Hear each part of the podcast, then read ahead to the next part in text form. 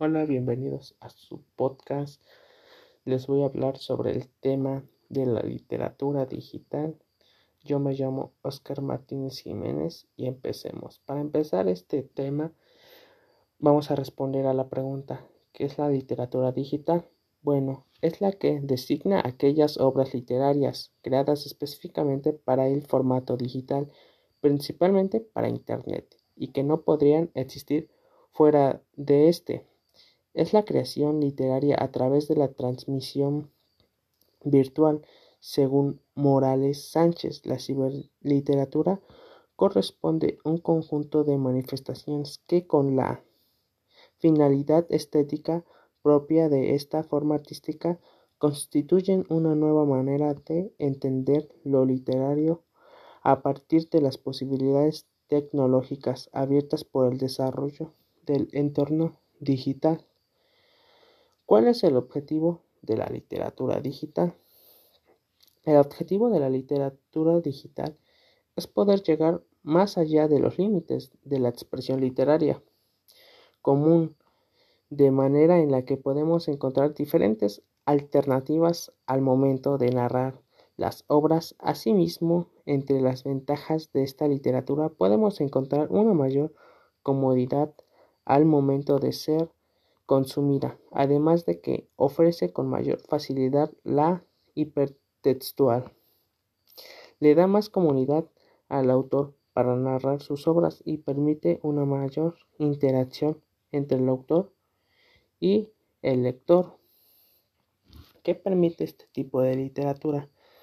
Este tipo de literatura es la que permite a los autores de los libros que puedan citar otros libros que se relacionan con el suyo o relacionarlo con imágenes, videos o cualquier tipo de información que se desee relacionar. Esto se logrará mediante un hipervínculo, un medio en que está cambiando el concepto tradicional de la literatura.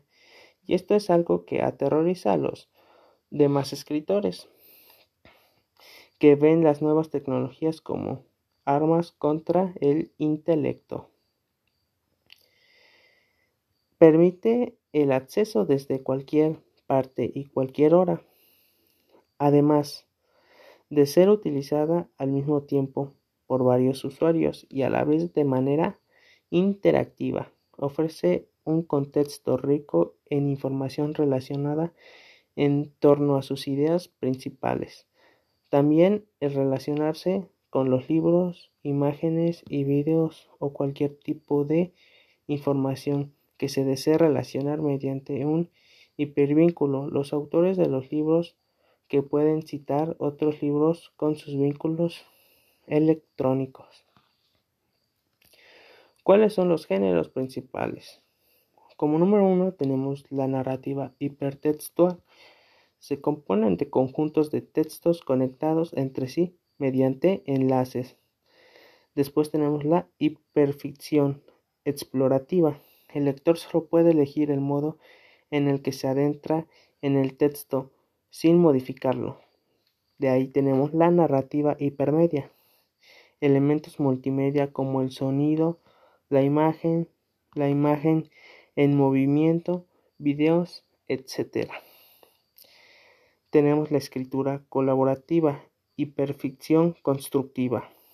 Es uno de los tipos de narrativa hipertextual, es decir, son textos narrativos redactados mediante la colaboración entre varios autores en especial, gracias a la utilización de las nuevas tecnologías. El formato wiki y el blog se trata de un conjunto de páginas de Internet enlazadas que pueden ver que puedan ser navegadas y editadas por los usuarios que consulten esas fuentes y que permiten que los cambios realizados permanezcan guardados. De ahí tenemos la ficción adaptada a tecnologías concretas como el GPS o el teléfono y que permiten relacionarse con entornos reales y tridimensionales. Muchas gracias por escuchar este podcast.